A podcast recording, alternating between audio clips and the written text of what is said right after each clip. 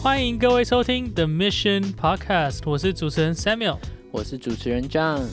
透过 The Mission Podcast，我们期待用聊天的方式，让更多人认识什么是宣教、宣教士的故事，还有他们平常在做的事情。最后，期待让大家知道如何可以实际参与在当中。我们也会邀请不同宣教领域的专家来到我们的节目，和我们一起分享。所以欢迎大家放轻松，与我们一起踏上这个旅程。嗯，所以我们今天其实就是很荣幸的邀请到很难得的，就是两对夫妻。呃，其实这两对夫妻呢，一对就是我们的主持人 Samuel 跟他的太太 Ruth，然后还有一对夫妻也很特别，就是我们邀请到我们 I Mission One 的制作人 Rick 跟他的太太 Kathy。更棒的就是，我们还邀请到 I Mission One 的总编辑 Amy 来做我们这次的主持人。耶！对，我们终于不用主持，我们终于可以退场，好棒哦！对对对，但是我还要分享，对你还要分享，很期待你的分享。那这两对夫妻就是他们还不是正式派出去的宣教士，因为我还在这里嘛，所以但。就是这两对夫妻，他们都是在摸索，还有期待有一天我们可以被派出去的。对，所以我们就是来听听我们跟他们是怎么在这一路上去寻求，然后怎么面对短宣中的挑战，然后怎么彼此搭配，然后更重要的就是我们怎么都一起发现到这个呼召或是意向。好，所以让我们就一起来听听我们这两对夫妻的故事。好，你们先简单自我介绍一下你们的名字好了，好不好？好，大家好，呃，我是 Rick，然后我是呃 i m i s h One 的媒体制作人。那我呃自己的工作也是做影像啊设计方面的工作。Hello，大家好，我是 Cathy，然后我就是之前跟 Rick 我们一起去缅甸半年，那现在我们就是一起经营公司，我们的设计公司。好，请这边。大家好，我是 Samuel，然后我们就是 I Mission One 那个 Mission Podcast 的主持人，然后现在是生培生，所以不敢说是宣教人。OK。对，因为还没有，原本要出去，但是还没有出去。的位被卡住的宣教人。对。好，下一位。大家好，我是 Ruth。那我跟 Samuel 一样，现在也是在念生培，然后是生培生，然后在 Mission One 这边实习。那呃，我就其他的就不多说了。我相信今天他们都预备了很多想跟大家分享的。那我们就来问一下这两对小夫妻吧，好不好？你们先呃各自讲一下，你们在这个宣教这一行混多久，混哪里的，好吗？那我们先请 Ruth 跟 Samuel 开始好了。跟许多伟大的宣教的前辈，就是有去过荒岛上面的。前辈比起来，我们什么都没有，什么都还没有开始。但是我们就是我自己开始领受到这个呼召是，大概是高中的时候有这个想法，就是有一次在车上，然后我们载着一名宣教士要回台北，然后我就顿时就突然在想，哎，我未来可以做什么？然后 我就在想，因为我原本就是。高中的时候就想说啊，就是念大学，然后念研究所啊，然后当一个很厉害的人这样子。然后，然后后来我就在想说，哎，我可以做什么？然后我就发现，哎，我我对这很单纯的想法，就是实际的宣教师都知道，宣教不是旅游。但是我当时就觉得说，哎，我很喜欢出国旅行，然后我又有一个，我又有语言学语言的能力。那如果我把这两个结合在一起，好像可以，然后又跟神国有一点关系的话，那好像可以走宣教相关的路，就这样子很单纯一个想法。然后之后人生的一些决定，就是往，就是不确定说那个路会长什么样子，就是有一个方向，就是哦跟跨文化宣教有关，就这样子。但是就是人生很多决定就是往那个方向在做，没有一个很清楚的说。我就是要去哪一个国家，然后要做什么样的施工，然后是哪一个族群，哪一个少数民族什么，就没有这个想法，就是只是想说跨文化宣教，就是慢慢这样子摸索这样子。对。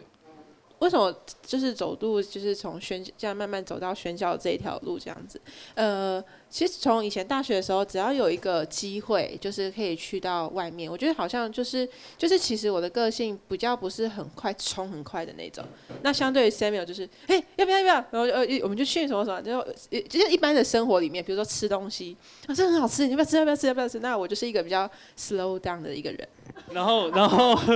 然后我们去一个地方的时候，我就会，我就会感觉一下，我就嗯，这也还不错哎，这边吃的东西也不错啊，生活也不错。然后我我不敢去哪里，我就一直问他说，哎，你可以吗？这你可以吗？我可以哦，你可以吗？这样。然后就是大家可以看到左边，我们那个是大二的时候去尼泊尔，哇，然后是去他们偏山的小学教电脑，就是就是没有电的那种地方，就是你要用发电机灌油啊，发电机那种。也没有网络的那种地方，对。然后那时候我不知道我为什么，我那时候就真的觉得我可以，我可以在那里待一年呢。我不知道我是在想什么，就是对。你刚刚说你那时候几岁？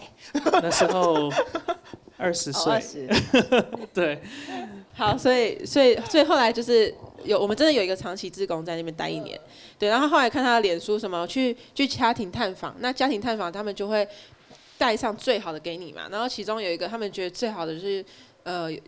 一道菜里面有虫，然后就直接给他吃下去，然后他就觉得，呃，我当时在想什么，有点这样子。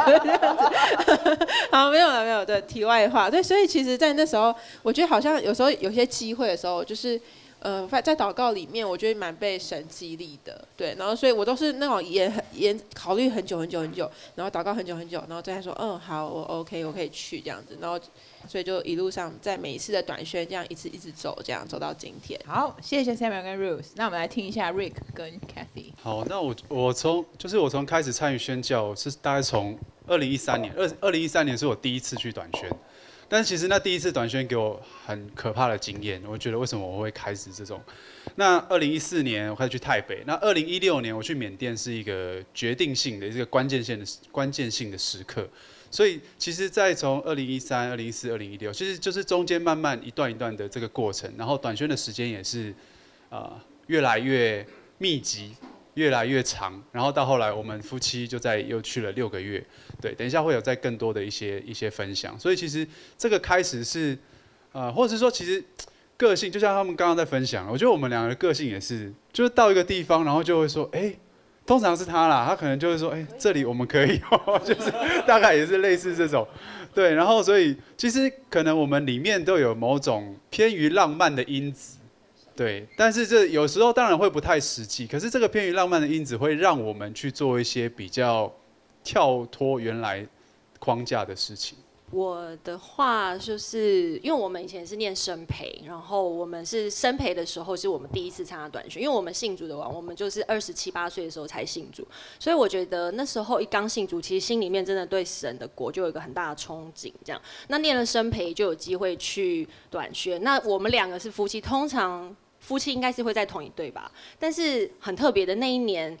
呃，后来据据说他们也说，哎，从他们从来没有把夫妻分开两个地方过。那一年我们两个被分到不同的地方，就是他去中国的北边，我去中国的南边。那那一次就是我们第一次开启对宣教的一个呃视野。那我的话，我觉得我在那边呃，就是有感受到一个那种神圣的命定时刻，就是我在那种一百一百多年那个老教堂，而且它就是。就是在中国当地是已经公开的那种教堂，然后我在那里，我们就前一天去那个按手祷告预备的时候，然后我就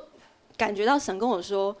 就是现在，我我就是要你现在来这里，所以我觉得每一次的短宣就是都会有一个很特别的东西，然后累积，然后就就像刚刚那个 Rose 说的，就是那个机会，然后你每次都 catch 那个机会，或是 catch 那个神丢下来的面包屑，然后到最后累积到。一个程度的时候，就会变成一个动力。然后后来就是又去了缅甸，然后因为我先去了缅甸，然后所以后来他第二次去缅甸的时候。我就觉得好像也是神在带领我们夫妻，因为那时候我第一次去的时候，我们是去做学生中心的工作，然后学生就很可爱、很单纯。然后要走的时候，我记得最后那一天就是他们在那个车上，然后我们在跟他们 say goodbye，我就在心里暗自的许下一个承诺，说下次我要带我老公来。结果过了三年后，我老公就自己他自己就先去了。所以我觉得就是好像神就是会一直放那个面包屑在我们的人生的轨迹里面，这样。对我再我再补充一下，其实那个时候二零一四年我们在生培二年级的时候，然后就像他说的，学校就是很特别的，不知道为什么就把我们夫妻硬生生的拆开。那我是去到台北，然后他是去到缅甸。对，那当我们两个人一起结束服饰回到台湾的时候，然后我们两个就对着对着他对着我说：“哎、我们一起去缅甸吧。”然后我就对着他说：“哎、我们一起去台北吧。” 就那时候还是很很傻气、很生涩，刚开始接触宣教的时候。你们的短宣经历里面有没有什么特别难忘的事情想跟大家分享？好，那我就先从呃，就是我关键性的一个时刻，从二零一六年开始谈。那二零一六年其实是我自己一个人去，我的妻子在台湾。我们在台湾其实是很高功能的，可是在缅甸，你一天大概只能做一件事。在台湾我们会 schedule 会排的非常啊、早上可能就一件两件，然后下午有几件。但是在缅甸一天能做一件事就很棒了，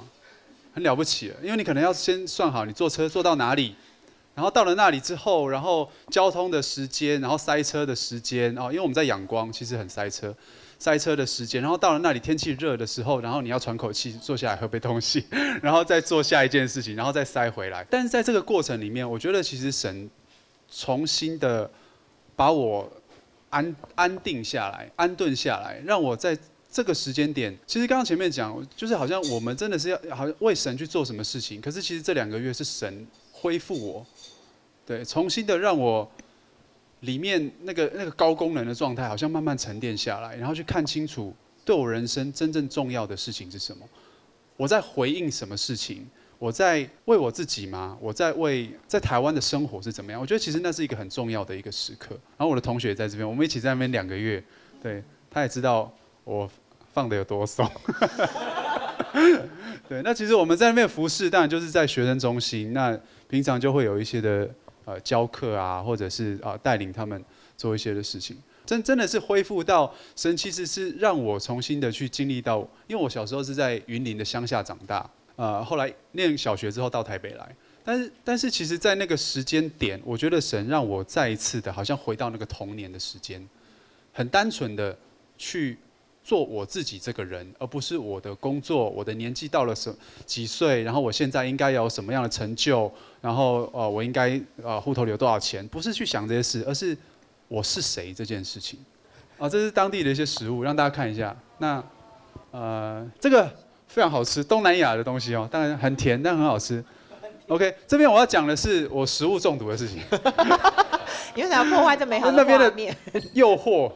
很多，但我不是吃这个。食物中毒是怎么样呢？我们其实我们团队后来带学生中心的学生，我们去到海边玩，很开心。但太开心了呢，我就是没有顾虑到我是一个外地人，吃东西要谨慎，然后就吃了一些海鲜。那吃完海鲜之后呢，回到阳光之后，我就开始发烧四十度，然后开始吐，呃，上吐下泻，然后一直拉，拉到什么东西都没有了，每天还是一直拉，然后每天都四十度，就大概是这个状态。然后连续差不多有一个礼拜吧，后来我真的觉得我快不行了，我快挂了，我要殉道了。我什么还没做，我什么都还没做，我就要殉道了。我只是很开心的在那里跑跳。然后这是我的妻子，我们在试训，这是我们在试训的的过程。哦，她在台湾，然后我在缅甸，那真的是，我我觉得那是一个一个很很惊恐的一个过程啊。难忘的事情是，我我觉得除了提醒我们自己在跨文化很多要注意的事情之外，但是做宣教工作也是会有一些很突发的状况。那还好，我们那一趟，我的同学另外一位他不在这里，另外一位同学他是护士，他就帮我赖直接问他的医生，就是他医院的医生，就说怎么办怎么办？我吃当地的药都没有用，然后医生就线上开药，然后开给他，就说你在当地去找这些药，然后我吃那个时候一两天就好了，就啊、台湾的医疗观是非常 的，在那边可能要花很多钱都还没有效，对，但是因为同学是护士，讲义气，然后医生也很讲义气，就开药给我吃。那我这边也很快再讲一下，这个泼水节刚过，泼水节还有一件很惊悚的事情。泼水节他们当地就是每天就在外面，你只要路过就是会这样泼。哦，那这是像车子这样一直泼，就是他们会在泼水节的时候开车出去，然后就是享受这样被泼。那当地的朋友们也帮我安排了一个这种旅程，就出去被 泼。感觉你不舒服。你看我的状态，而且你知道他们泼，他们不是这样泼哎、他们是死命的这样往你身上甩，就是好像仇人一样，都是不认识的人，所以我已经怀疑人生。我想说，为什么我要坐上这个车？好笑。好，重点来了，我要讲的事情是，这个事情过完之后，有一天我晚上我在睡觉，然后睡起来，我就半夜的时候我就睡醒，然后我就感觉到有一个东西很靠近我，然后我就觉得不太对劲，然后我睁开眼睛之后，我就看着一个一个物体，我不知道是什么，但是我心里面就感觉，我就很清楚知道它不是什么好东西，然后我开始害怕，可是我马上我就命令说，你现在离开。因为我知道它是什么，可是那个形体又看不清楚。我奉耶稣的名命令你离开，然后就从我的周围，然后慢慢慢慢远去，然后消失。然后我超怕的，我就起来开始一起一直祷告，一直祷告，然后把灯都打开，然后晚上那时候已经半夜，但就一直开着灯，然后祷告，然后再慢慢睡觉。那其实这个事情是后来，我觉得神也给我一个提醒：前面玩的这些这么开心的事情。其实，在当地很多时候，我们不晓得属灵的状况是什么。很多时候，也许他们在水，他们那些也许有祭拜的水，有一些什么样的？其实，其实，我觉得神提醒我，就是你要，你也要在意这些属灵的事情。也许这是一个属灵征战。然后，那在晚上我经历到的那个惊恐，我想说，哇，我人生第一次看到鬼，就是，但是又看不到什么东西，但是我很清楚。啊，有什么？我我觉得其实就是在这些过程里面，一些难忘的经历啊，快要真的是莫名其妙的快要殉道，然后 又看到鬼。其实神真的提醒，在这个过程当中提醒很多在台湾没有办法经历到的事情。对，这是一些比较难忘的。我要回应一下 Rick 刚才讲那个生病哦，生病哦，不是遇到鬼，而且那个也有。呃，好，反正就是就是那个时候，呃，大学毕业后我要当兵。然后我就知道有这种海外的替代役的这种这种呃役别这样子，所以我就去，我就想说，既然你都要一年去当兵了，那何不当一个比较有意义一点的那种，不要就是在那个国防部打扫这样子，对，所以我就去申请这个侨委会的这个海外替代役，然后是去菲律宾教中文，他们的华校教中文。那虽然不是宣教，但是我觉得如果你在一个就是没有办法公开传福音的地方，那也差不多，就是就是几乎就有点像宣教士了。所以我那时候我就是住，他们就给我这样的一个房间，小小的房间，然后我是自己一个人，因为我们有很多艺男嘛，所以应该说大概有二十十几个去，那每个人会分配不同学校，那有些学校有两三个人，那我这个学校就只有我一个人。然后又把我放在五楼，所以我就觉得我住在一个阁楼，然后什么人都没有，然后晚上就是暗暗的这样子，对，所以就是一去就马上就要面对到那种孤独的感觉，就真的很像宣教师，虽然是替代役了，但是就几乎像宣教师这样。那我可以回应一下瑞哥讲的那个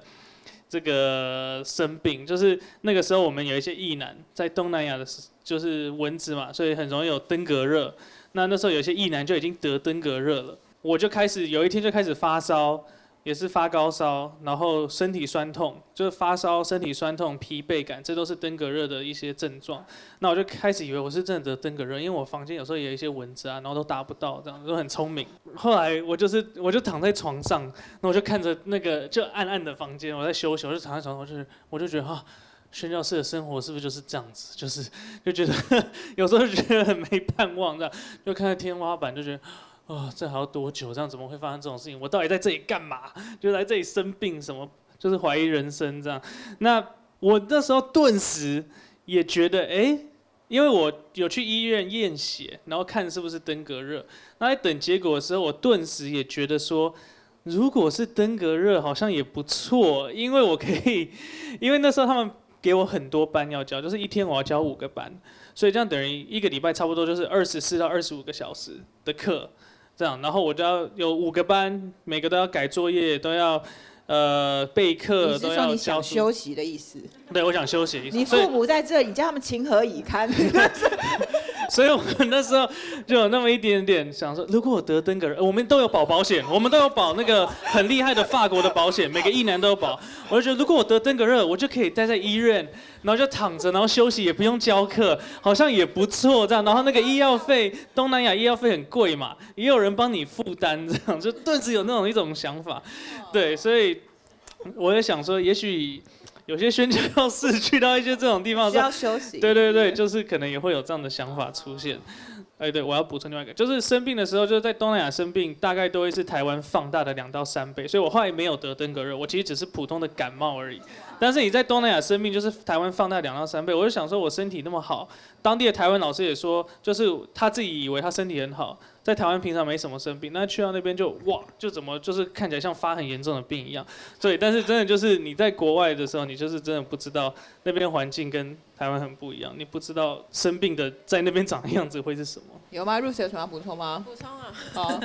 好，因为刚刚讲到瑞克哥讲到那个难忘的事在那边遇到，然后我就想到那时候我们去匈牙利的那个罗姆人的村庄，然后那是一八年，然后就是他那个村庄，我们就住在一个民宿。对，然后那个民宿就是，它就两层楼，那两层楼，我们那时候好像也是在房间里面要睡觉的时候，就觉得 怪怪的这样。对，然后而且那那一天我们的晚岛就很晚，就用到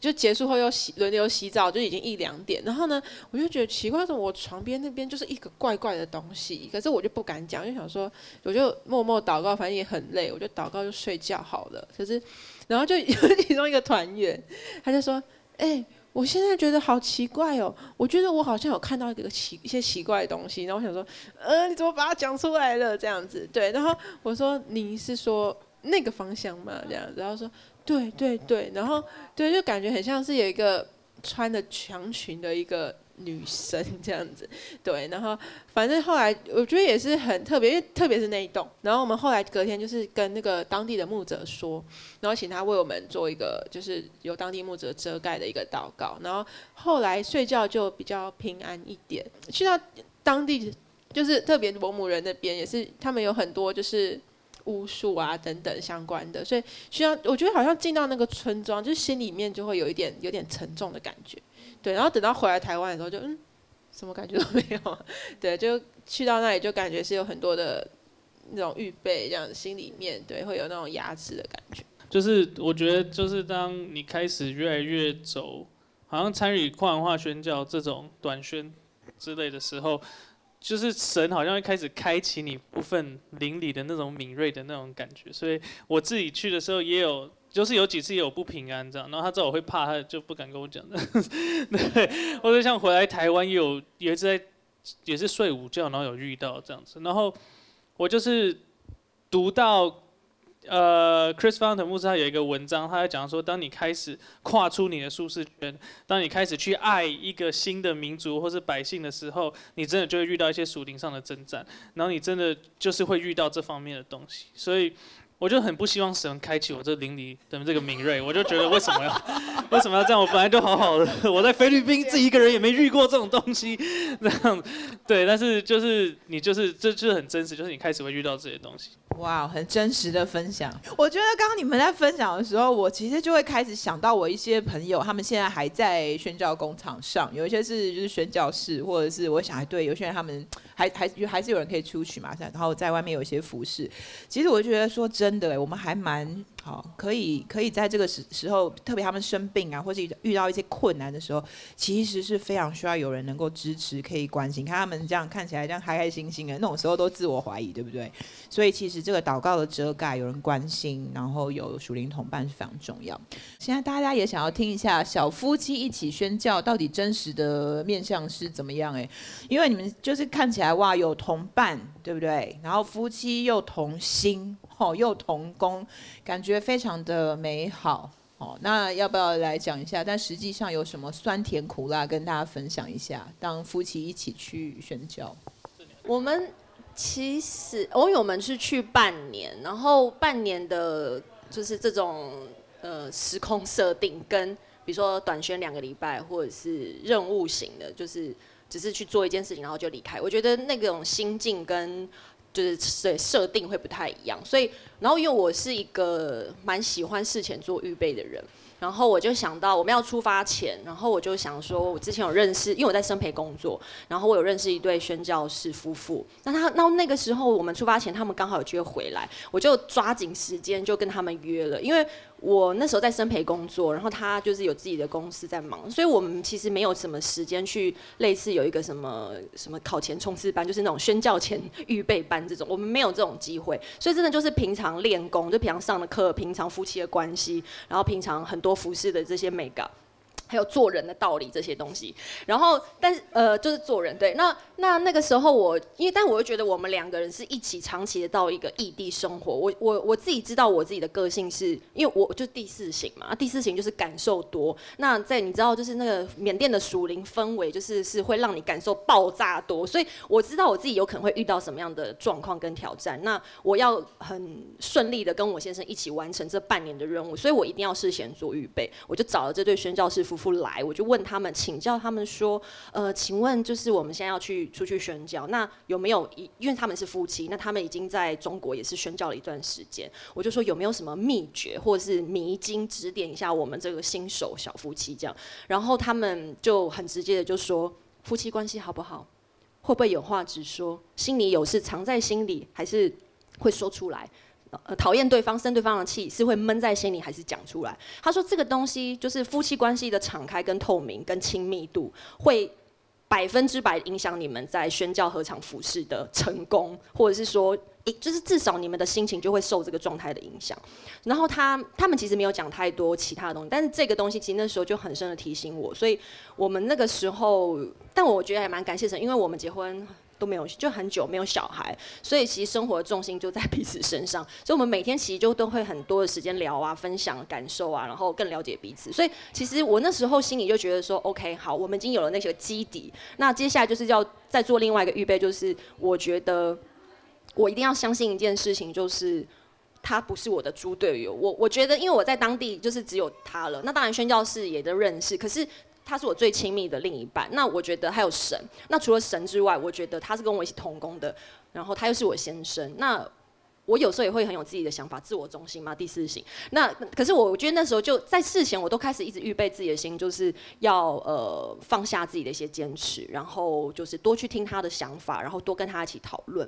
那我觉得这个蛮帮助我们在当地的，所以。而且我觉得很有趣一点，是比如说平常我在工作，那他有他的工作，我在工作上或是我在我的生活上遇到什么事情，我可能生气或不高兴，或是点点滴滴，那我回来跟他讲。那你知道男生就是分析理性解决问题型，但女生就是感受倾听陪伴，想要跑跑拍。然后他通常就会说：“哎，你这个事情就是你不对啊，你就是太过分啦，你怎样怎样讲。”我就会觉得说：“你才不懂嘞。”可是可是你看到我们到了宣教的工厂的时候，因为我们是一起服侍。我们是一起在面对每一天的生活的每一个工作，所以他其实就百分之百参与了我的生活，我也百分之百参与了他的生活。我自己觉得甜蜜的地方就是在于好像二度蜜月，就是两个人除了呃生活在一起之外，是一整天在一起，然后从早上然后到睡觉。所以我觉得那时候是变成他不再是以一个。告诉我事情怎么样做最好的角度来陪伴我，而是他跟我在一起，他可以知道我在当下我面对到的挑战是什么。然后我觉得那个时候我的心就会觉得我很被理解，很被支持。所以其实我们在缅甸半年，我们大概是我们人生吵架次数最少的一个半年。Anyways，对我觉得这也是蛮被神保守的。然后再一个甜蜜的地方就是，像缅甸因为没有电，所以洗衣机这种东西是。呃，不一定每一家都有。那我们蛮感谢神的，我们住的地方其实还蛮不错的，有热水器。所以一般家庭也是没有 热水器。那因为我很怕冷，我就是很需要洗热水那种。然后所以那时候我觉得很甜蜜，就是因为没有洗衣机，那你每天就要洗衣服。因为我们也没有带很多套衣服去，因为我们是去短宣的，所以我们都带很很简单的东西去。然后我觉得那时候就帮他洗内裤啊、洗袜子啊、洗衣服。我觉得好像我重新去经历一个什么叫做妻子，什么叫做照顾、陪伴、帮助他的这个角色。因为在场夫妻呃，可能那个年纪成长成熟一点，可能会有帮另外一半洗。可是其实现在大家就丢洗衣机。可是我那时候在洗衣服的时候，蹲在那个地上，然后在脸盆里刷衣服的时候，我就感觉到就是啊，原来爱是这么一回事。就是我在搓揉着他的这个脏污的衣服的时候，第四性的第四性的，是，对，就是就是就是会很就是会很自己给自己一个那种场景这样。对，所以我觉得，然后苦跟辣就是他生病的时候嘛，因为。就是很在乎这个人。那平常就像 Sam 有讲的，平常在台湾生病就是咳嗽、感冒，然后一下子你其实就好了。可是，在缅甸那个真的放大很可怕，因为他在缅甸其实他就差不多是一个新生儿状态，就是一直在接种当地的疫疫苗，就是一直生病，然后一个生病可能那个抗体就会长起来，所以就大概我们两个就轮流，每两个礼拜生一次病，然后一下他一下我这样。我想先补充一下，他前面讲那个帮我洗衣服那个事情，因为你知道，我觉得神真是恩待我，你知道吗？因为我我第一次跟我那时候我跟我老婆已经结婚七七八年了吧，然后我们一起去到缅甸，然后在我们住的地方，然后第一天第二天，然后我看到他手洗我的衣服，洗完之后，我们的行李箱，因为我们那没什么没什么东西嘛，就是行李他把行李箱摊平，然后再烫我的衣服，然后我觉得哇，我的人生已经到达顶 顶点了，我觉得。幸福指数非常高。所以你这时候要接我走，OK？不要就觉得 哇，满意，这满是意。太满足了，就觉得怎么会有这么好的事情？我从来没看过我老婆这样，就是神真的是大大的恩待我。所以所以我要讲什么？我已经感觉已经换换主题，已经变成夫妻讲座。对，然后然后我觉得还有一个点就是回到家之后，然后我们就会花。至少两个小时的时间，一起做一个类似像，如果以短宣队来讲，就是一个会后的检讨、跟讨论、跟祷告。然后我们就是会讨论说，啊，我们今天在发工作上面发生了什么事情，然后跟宣教师之间的沟通，然后或者说看待事情的角度。其实我觉得蛮感谢神，真的就是有一个亲密伴侣，然后你可以把你在宣教的每一天生活的遇到的事情，你可以去做一些分析也好，做一些就是。课那什么课室讨论也好，就是你就有一个案例，你就去讨论，然后我们可以去再去把我们所学的东西融在一起，然后所以我觉得他真的是我的良师益友，所以我们就在那半年，就是就像我刚刚讲的二度蜜月，所以嗯，我觉得这个真的夫妻关系的亲密跟透明，真的会蛮蛮帮助宣教的顺利。那我们请两对小夫妻可以跟我们分享一下，你们在过程中你们祷告吗？神回应你们吗？那神回应跟你们本来想的一样还是不一样呢？那我们一样先请 Samuel 跟 Ruth。好，这一题呢，祷告，因为我刚刚有前面有讲到，就是很多时候我不是那么快说 yes 的人，我是会想很多，然后检视自己的动机。对，所以在祷告，我就回到刚刚的故事。其实刚刚那个故事讲到 Danny 后来，因为我们有一个神圣的相遇，那 Danny 就去私讯 Samuel。那 Samuel 就好受激励，哦就觉得哇，好想冲出去这样子。就是一八年，就是两个礼拜的短宣这样子。然后后来呢，过不久呢，想想看，如果你要 build a team，然后你要建立一个团队，然后是两个人已经找到 leader，已经找到两个 leader 了。那接下来你想要再找一些团员，是会从 leader 身边很亲近的人去找呢？好，所以过不久呢，Danny 就来私信我，他就 Hey Ruth，然后就讲了一些说，哎。那个 Samuel 也要去啊，就是我记得你去年去匈牙利也很有兴趣，然后你回来的时候也跟我说你想再去啊。那诶，你你现在你现在考虑怎么样？那我就跟他说，哦，我现在要找工作，那时候就是刚实习完，然后要再再准备考那个老师这样子。然后我就跟他说，因为七八月呢其实是考老师的一个旺季啊，旺季对，所以那个。Danny 就跟我说，Hey，you know，就是 if you say yes to God，you don't have to worry about that，you don't have to worry about your economic situation，就是之类，就是哦，神会供应你啊，就是如果你跟神的事工说 yes 的话，你不用担心，就是你你不会有就是一个职位是是给你的，你不用担心你找不到工作什么等等的。我就 OK，我讲就是嗯，这是 Danny style，就是大家就知道 Danny 会讲这种神会供应这样子，所以呢，我就跟他说，Yes，Yes，I know that，but 就是我还需要在考虑一下我，然后就大概如果一部大部分基督徒都知道，就是说我会为这件事情祷告这样子，然后就结束了一段对话这样。那我当然说谢谢你来密我啊这样子。这样过不久，过不久的几天，然后我就反正就在一直在，就是那时候七月七月初就一直在准备投那个很多学校这样。然后过不久几天，那时候就我睡觉的时候我就做一个梦这样子，然后我就看到二零一七年我们去匈牙利的佩奇，它是比较靠近。呃，西西南的地方，对，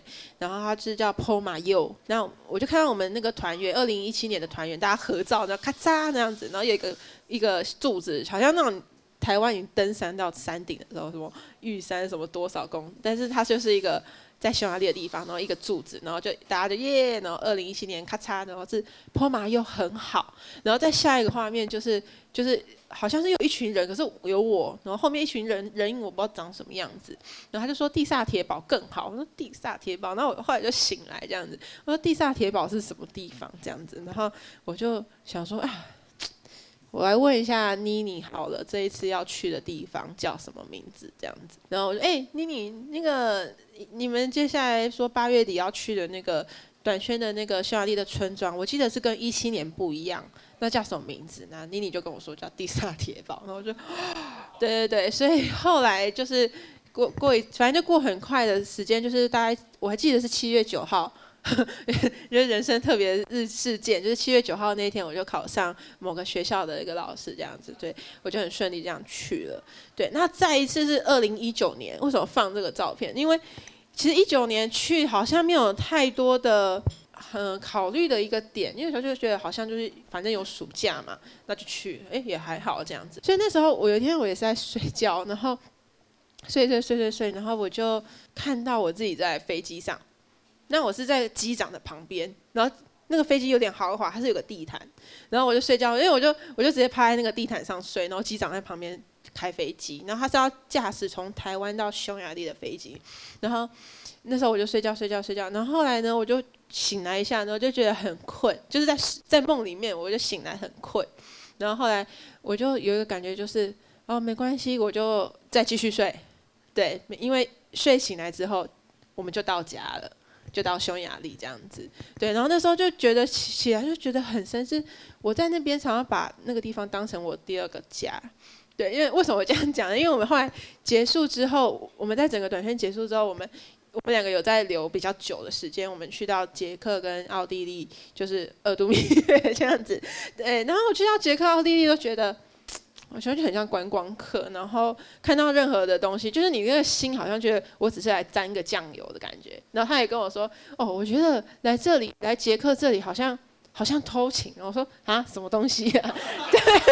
然后我说什么东西？他说：“因为我们就是好像属于匈牙利的啊。”然后我就觉得我我不能，就因为每个地方都很美，欧洲每个地方，我觉得我只要觉得捷克有点美，我就觉得这样不太。就怪怪的，就是我我应该就属于 非常专情，很专情的爱着匈牙利。对，我说那你可以欣，就是还是可以欣赏那美，可是你会觉得你在这里就是没有那个人在这边。对，那你在匈牙利的时候，你是有那个人，有那个连接感，然后有一个归属感这样子。对，所以就是像一个家。我要回应一下，就是他前面讲那个找工作，那时候我也是，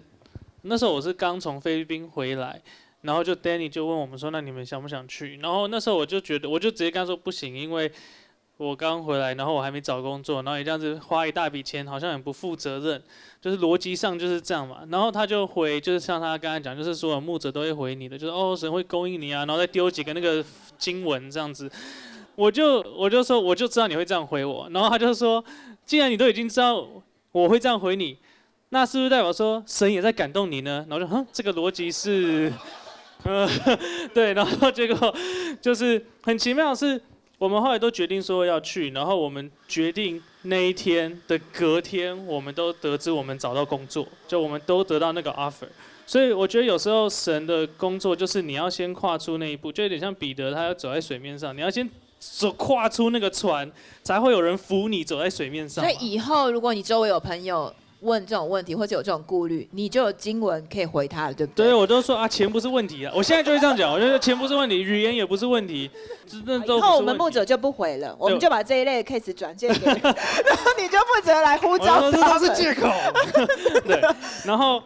就是有时候你真的需要跨出那一步，然后神，你才会看到神真的手扶你这样子。你有时候没有跨，你。很难看到神的手扶你这样，对，然后还有另外一个就是他讲到家，就是我第一次去也是二零一七年，我不知道大家有没有跟上我们的 timeline，这有点困复杂，但是二零一七年我们是跟台北联堂 Super Team 去，他们就对待我们很像家人一样，就最后一天，这个罗姆人我后是匈牙利人，我不知道为什么他们就是很，他们情感那边就是很丰富，他们对待我们像家人，然后后来那个短宣结束之后，我紧接着又去。澳洲的博斯那边有一个就是青年的营队，所以我就跟着淡水联阳福音中心人去。然后那时候我就在犹豫一件事情，因为我就觉得我小时候从小到大都是在，就是一直在搬家啦，所以就是很难，我就会觉得哦，好像很难找到一个归属的地方，或是有朋友。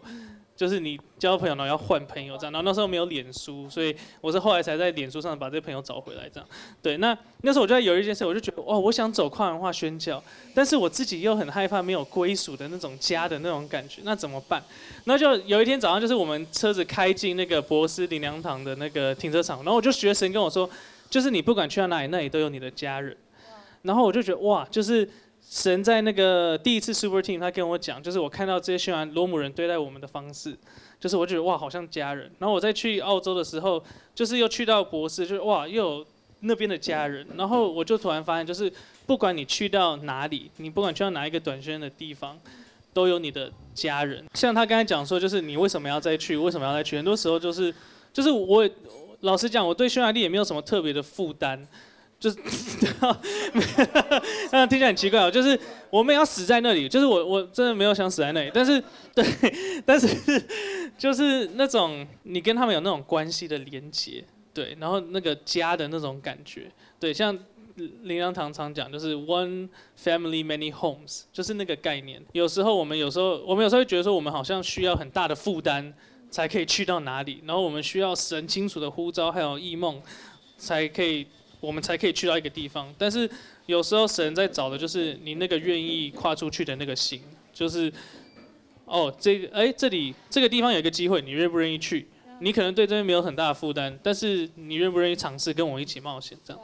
对。OK，好，我们来听听看 Rick 跟 Cathy，那你们跟神的这个对话过程是怎么样？我蛮认同刚 Samuel 分享的，就是因为负担这件事情，我觉得我们又是华人，我们就是那种很。这个框在这，我们就要跳进去，不然我们就会没有安全感。我们现在在做这个决定是不是对的？那其实我们对缅甸也没有负担。今天大家走错什么场？但是就像 Samuel 讲的，因为你去了，你跟当地的人连结了，那个关系，我我不想用把关系等于负担，因为你不觉得华人就是情感勒索？可是我觉得我们在信仰里，我们是自由的，我们没有欠谁，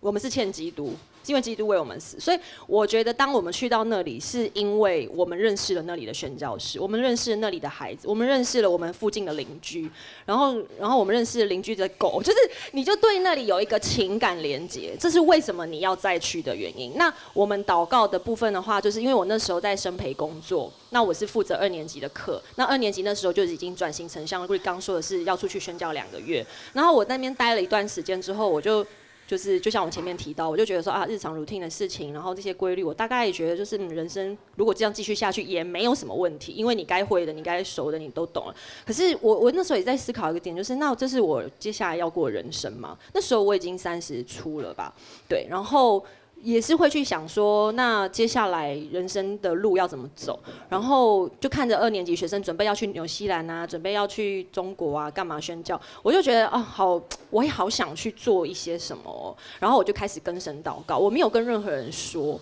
然后我就开始跟神祷告。然后当然他他就是也是一直就对缅甸很有负担，他是真的蛮有负担的吧？我不知道，可能等下让他讲。然后。所以他自那个时候就有自己买了机票，然后就去缅甸。他就是不是在教会的行程，也不是在任何任务的导向下，他就像是一个。呃，自由旅行者，他到了当地，他想要去认识教会以外的缅甸，或者是事工以外的缅甸，然后他就自己就去了。所以我们就分隔两地，各自在寻求未来宣教的道路。这样，好，那那时候我的工作就是一边工作啊，然后一边心里想着这件事情。那因为我是我很喜欢跟神就是祷告件求一件事情，我比较不喜欢就是比如说像就是说，哎，你问我祷告，我对这个什么事情有负担，你帮我祷告看看神有没有跟你说什么。就是我不喜欢这样，我比较喜欢是我跟神祷告。所以那时候我记。记得我就跟神做一个祷告，我就说神，我觉得我现在好像在我人生的十字路口，我要做一个选择，在一个稳定跟在一个未知不呃变动的状况之下，神，我现在要做什么样的选择？然后。我就跟神祷告，我说：“可是神，我需要一个先知性的话语。我说，求你差派你的仆人来对我说话。我就这样跟神祷告，然后就记得，然后就过日常生活这样。然后有一天就进食祷告，生培有进食祷告。然后进食祷告中午结束之后，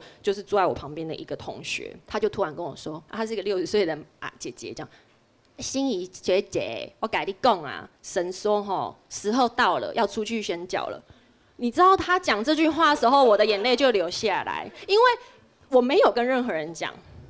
所以你就知道那是神回应了你的祷告，这是我人生就是很少有这个经验，所以那个对我来讲印象非常深刻。然后后来当然我就还是会有点不确定，就是像刚刚讲的，因为供应，而且我们又是夫妻，而且我们要去半年呢。你知道在台北如果半年没有工作会怎样吗？那当然去缅甸可能勉强吃的简单的饭什么就可以活一下，可是问题是你回来台湾你也还是要接轨，所以其实真的会想蛮多的。然后我又继续又跟神祷告，我就说神，那现在怎么办呢？我们是要自己。凭着自己的两个热情，然后拉着两个行李箱自己去吗？还是说，因为也不了解，就是宣教的这个路要怎么走，真的不了解，所以我们就也在想说，哎，那还是说教会有什么管道，有什么机制，我们可以循着这个脉络去往这个宣教的下一步往前进嘛？然后就也在跟神祷告的过程，然后某一天那位同学又说话了，就他就来我们办公室跟老师谈那个餐餐序干嘛，然后我就帮忙收便当什么，他就说。学姐，神说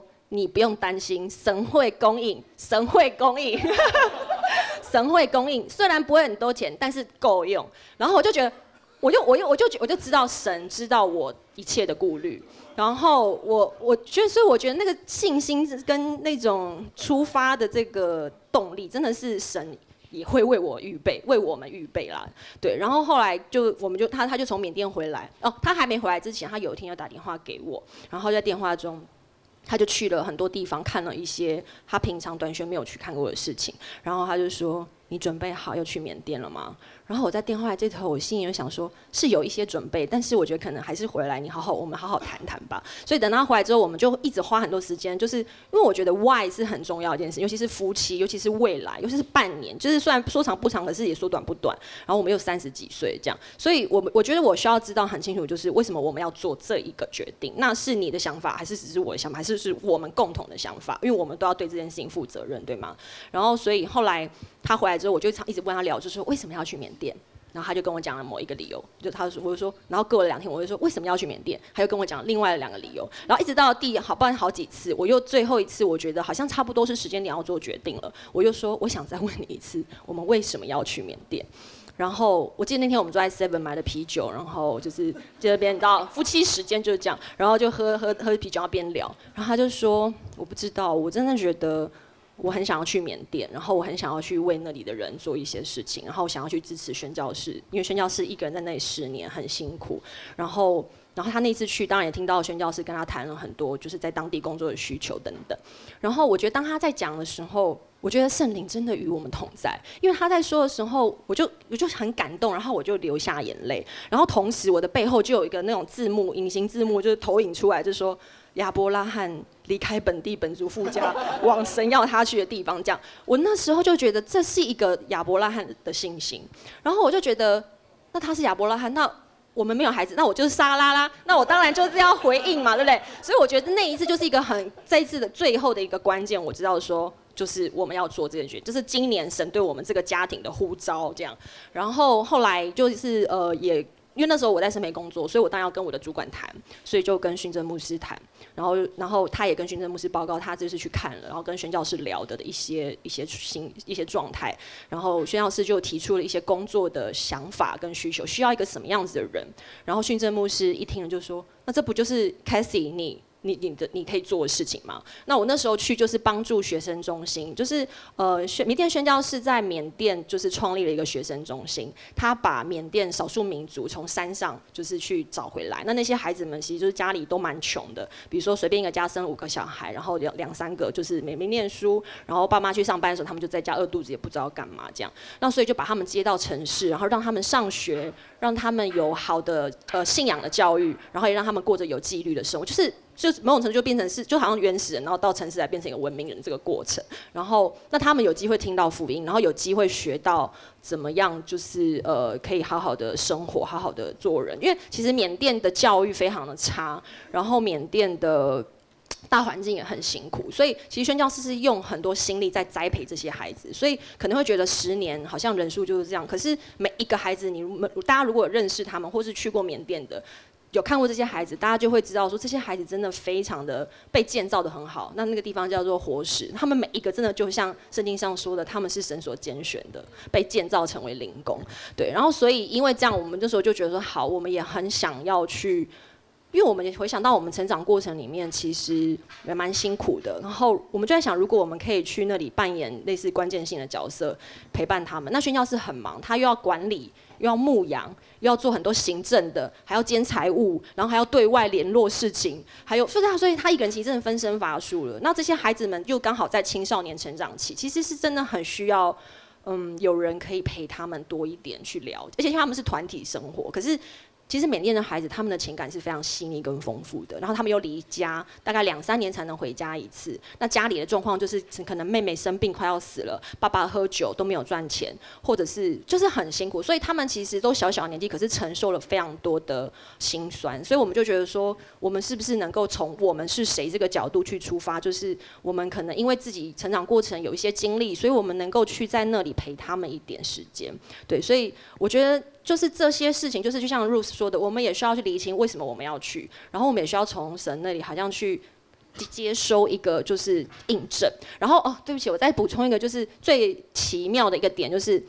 好，当我们就也确定这些我们要去的时候。然后神还是继续对我们说话。有天晚上睡觉的时候，就是大家应该都闹调一下闹钟，确认一下明天要早上起来的时间。我就拿起我的手机一看，然后那时候我刚换手机没错，可是已经大概过一两个礼拜或一两个月。然后我就看到我手机上面显示，就是语言设定跟区域是呈现缅甸的状态。然后我就赶快问他说：“你有弄我的手机吗？”他说：“没有啊。”然后我就说：“你看，怎么会是这样？”所以你知道，我就觉得神真的。他真的要你去的时候，他他自己会告诉你，然后他会把这个路显明很清楚。对，所以我觉得这是我们大家在祷告寻求过程。听着蛮感动哈，就是神真的透过各样的方式在感动、在引导，然后带领我们跨越。那我也想问一下，我觉得其实你们已经开始有分享到，其实因为你们开始去的不是短期啊，一个礼拜、一个小、一个一个任务完成回来，其实你们开始比较长期啊，甚至是跟宣教师一起生活在一起。你们可不可以分享一下？其实从这种哎，我就是去一下完成任务离开，到你们某程度真的开始在那里生活，那你们？啊，在当地你们自己的这种认知，或是你们看的角度有什么不同吗？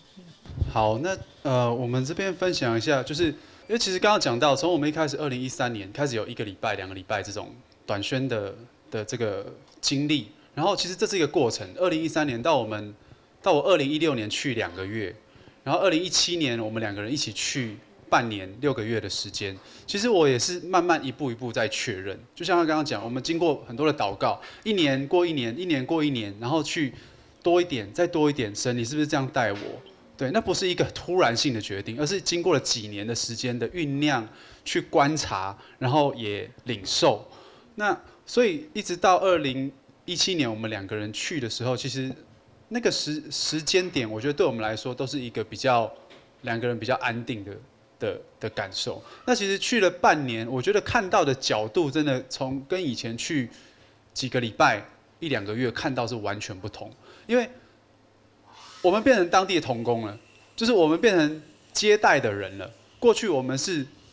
到了之后就哎很开心啊，哎我们来啦，然后开始办活动啊，唱歌跳舞啊，我们变成那个要去接这些唱歌跳舞的人来了。对，那完全心态上面感受不一样。对，而且那心里面的很多的状态会很不一样，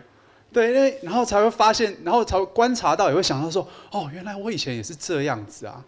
不是说好或是不好，而是大家都在一个过程的里面，对，那所以其实我我觉得蛮蛮特别的一点是说，我们当我们待了比较长的时间。成为宣教士的帮手，而且其实宣教士对他们而言，你待比较长的时间，他才能够比较放心的把一些事情交给你，有一些真心话也会对你说，那你才会看到哦，原来在这里的辛苦是这样，哦，原来他的难处是这样，所以后来我们在在呃接待上面，其实真的是呃完全跳转到另外一边，然后那个思维会变成就是从我来做好一件事情。变成是当地需要的是什么？那个 mindset 完全是倒转过去，转到他那边去。对我觉得这个是真的是长期花一段时间在那里会比较能够去看到。花了比较长的时间在那边的时候，也感受到一个家的感觉。刚刚讲到说那里负担吗？其实真的不是一个负担，而是当你跟那里连接起来之后，其实心就会过去了。那不是一个一个。所谓的那种好像压力或是负担，而是就是你的心就跟他们连在一起，你就会想要参与在他们的生活里面。其实从二零一七年我们去在做布道会的时候，你知道吗？缅甸是很少下雨的，除了雨季之外，那我们去那时间点不是雨季。然后我们办布道会，办得很开心哦，活动啊什么办完，然后最后最重要的是什么？就是布道嘛。布道就是要上去讲耶稣的时候，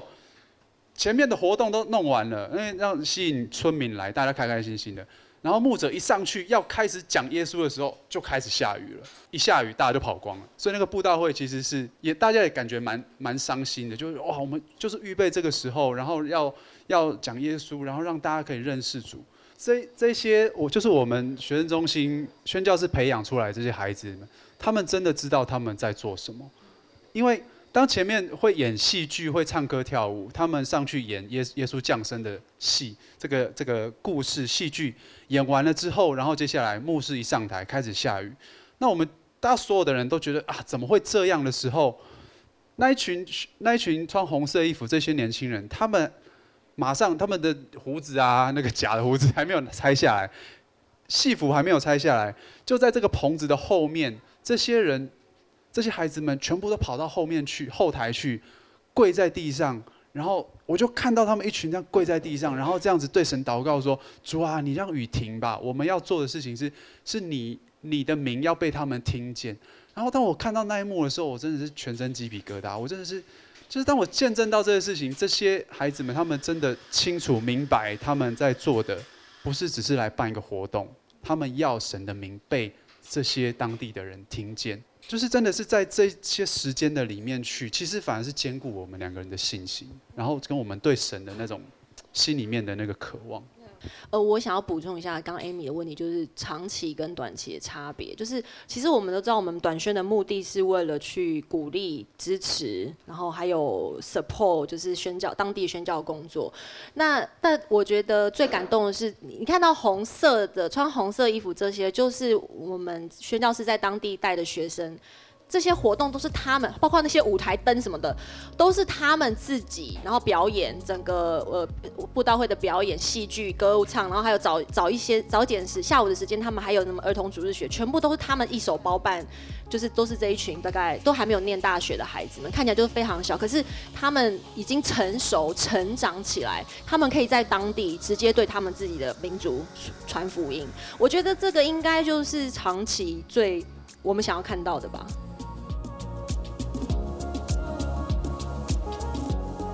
好，那希望刚刚大家有因为刚刚的分享，然后觉得很感动，然后也很激励。特别是当 Rick 在分享他们在缅甸那边的一些感动，看到那边小孩的这个祷告的行为，或是看到他们那么的积极、迫切的在传福音，我觉得那一段我在听的时候，我也特别的感动。嗯，是我自己在听的时候回想起好多我自己短宣的过往的经历，也是觉得哇，一路上这样上帝的带领真的是很奇妙。那有时候也会有真的，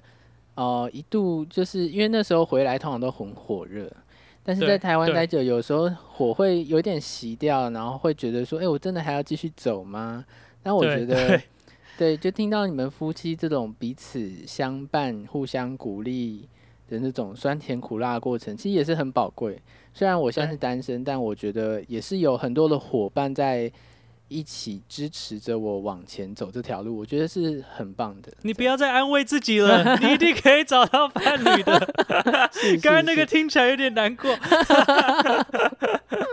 好了好了，那我们还是要给出我们今天的三颗星的行动是什么呢？那我们就让 John 来跟我们分享今天的行动。那我们今天一颗星的行动呢，就是。虽然我们今天听到是夫妻的分享，那也许你已经是夫妻了，然后你们可能有宣教的负担意向，让你你们呢就是开始好好寻求的一个好时机。那如果你们是有男女朋友的呢，也同样就是你们可以互相的更多的去在宣教上彼此分享，是不是？你们接下来可以一起跟教会有更多的分享呢，还是你们去寻求是不是要？去哪里短宣？对，那如果你是单身的，也许上帝也在呼召你，你单身也是可以出去的啊，或者是上帝也在呼召你，是不是可以去找寻也同样有负担的弟兄姐妹？鼓励大家开始有这个寻求的这个动作。没错，那三颗星的行动呢，就是你可以去找到有经验的宣教前辈。其实，在寻求的过程中，有时候我们自己祷告呢是很没有方向的，但是有一些宣教的过来人，尤其是有前线的经验的，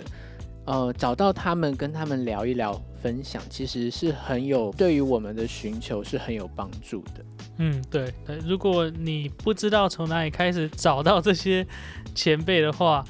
你可以从，因为现在很多差会，他们有很多线上的课程，有线上的讲座，甚至有很多差会有线上的祷告会，对，你可以去参与。参与的时候，就是一个认识这些前辈的机会，一定有很多宣教师在里面分享，然后你也就是一个很好、很适合打招呼，然后跟他们认识的机会。好，那我们今天的节目就告一个段落，我是 Samuel，我是 John，我们下次见。